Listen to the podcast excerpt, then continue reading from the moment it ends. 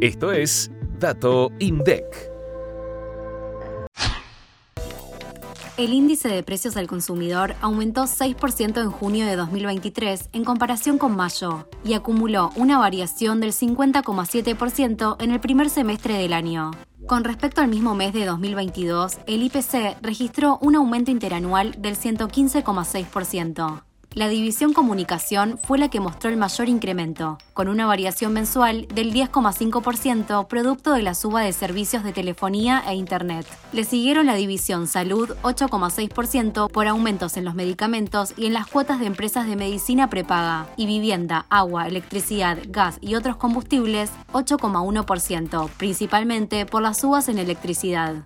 Por su parte, alimentos y bebidas no alcohólicas registró la mayor incidencia del índice en todas las regiones, a pesar de ser la división con menor variación del periodo en el IPC nacional, con un 4,1%.